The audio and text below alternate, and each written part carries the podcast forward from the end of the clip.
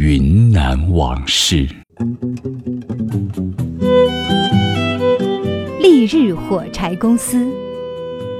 一八二七年，英国药剂师约翰华克制造出了世界上第一盒火柴。十九世纪三十年代，在英国向中国倾销鸦片的同时，火柴也成为了掠夺白银的一种手段，进入中国。当时一两白银只能买十多盒小火柴。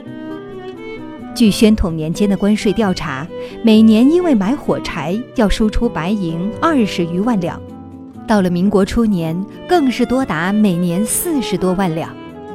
清末民国初年，云南的火柴市场被日本的狮牌、观月牌火柴占据。这时，有一个人出现了，他叫张仲舒。一八八六年出生在岩丰县，也就是现在的大姚县。张仲书曾在嘉定转运局工作过，常年押运军火，接触过火药等原料。看着云南的火柴市场被日本人占领，本省仅有的火柴公司只能生产出质量低劣、价格又贵的英火火柴，张仲书萌生出了创办火柴公司的念头。一九一二年四月，张仲书与合伙人陆羽廷一起，筹集了八千银元，租用昆明真庆观，创立了云南丽日火柴有限公司。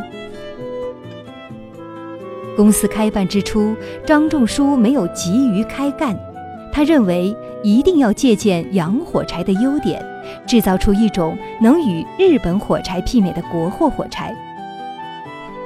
经过近三年的潜心实验，他研制出了赤磷火柴。当时的火柴分阴火和阳火，阴火火柴以黄磷和硫磺为主要原料，制造和使用都很危险，一不小心就会自燃，而且硫磺燃烧后发出的味道奇臭无比，对人的身体有伤害。张仲书制出的赤磷火柴又称安全火柴或洋火火柴，原料是以赤磷、蒙古矿巴利粉、树胶、氯酸钾为主。它用起来很安全，火柴的药头必须在盒子侧面的药面摩擦才能燃烧，既没有臭味，也对人体无害。赤磷火柴将云南火柴制造的技术提高了一大步。经过反复对比，张仲书又发现本地火柴是人工制造的，大小不一，成本也居高不下，价格往往高于洋货。他决定去上海采购一台火柴制造机回来。一九一四年三月，张仲书带着向云南铁路局借的五千两白银，到上海中同洋行订购了。制造火柴的全套机器，花掉了白银四千八百八十两。这套机器可以每天生产出三万小盒火柴。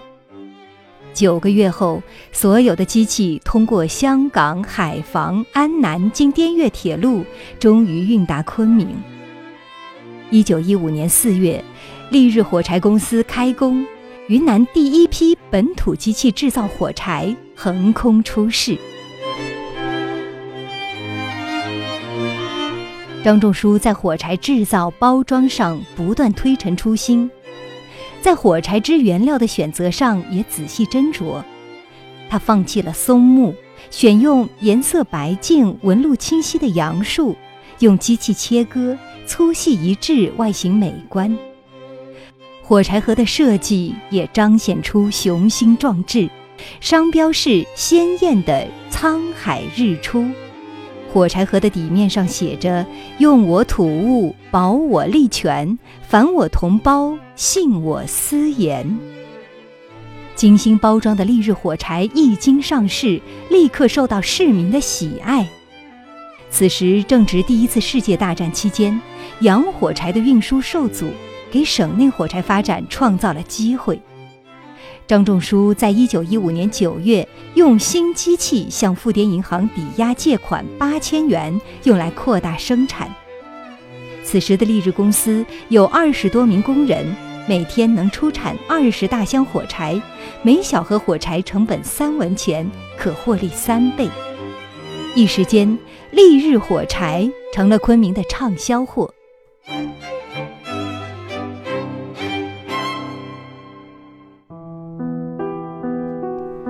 但好景不长，当时中国基础工业整体落后，战争期间氯酸钾的价格涨了二十倍。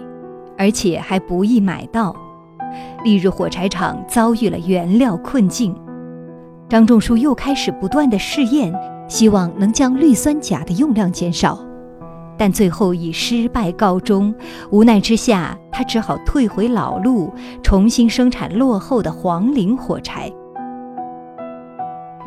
此时，云南省长唐继尧正在为云南实业开办多年但成效不大伤脑筋。张仲书抓住机会，积极上书，要求细心研究实业，观光他国，借鉴经验。唐继尧采纳了这条建议，下令由实业厅厅长龙云委任张仲书为实业调查员，到日本考察工业。一九一七年十一月十六日，张仲书从昆明坐上火车，由滇越铁路出发。跋涉一个半月后到达日本，他先后到神户、大阪、东京等地做了调查。看到祖国与日本的差距时，张仲书百感交集。他坚定地写下：“以为今日欲图富强，非力求振兴实业不可。”考察回国后，张仲舒运用他学到的先进技术，对火柴进行创新和改良。他注意到各地的水土和气温不同，制造方法也不能完全照搬。经过反复的研究试验，他得到了两种火柴制造方法：一是阴阳祥火，用料以土药居多，稍用磷钾做辅助。另一种是无磷阳火柴，除了氯酸钾外，纯用土药来制造。经过反复试验，两种火柴都能长期存放，防潮湿，没有臭味儿，卫生方便，一擦即燃。张仲舒创新的阴阳祥火和无磷阳火柴，无论在配方上还是在制造方法上，都独树一帜。他为自己的技术申请了专利，得到批准，可以专卖两年。为此，代省长周中岳还专门下令，丽日火柴公司专利年限内，其他公司不得仿造。一九二二年，张仲舒被唐继尧委派到外地考察纺织业，并且负责采购纺织机器回滇，离开了丽日火柴公司。之后，丽日火柴公司经多人接手，在一九三零年被大有庆火柴公司合并，改为云南大有庆丽日火柴公司。不可否认的是，作为云南机制安全火柴制造的先驱，丽日火柴公司引领云南告别了洋火时代。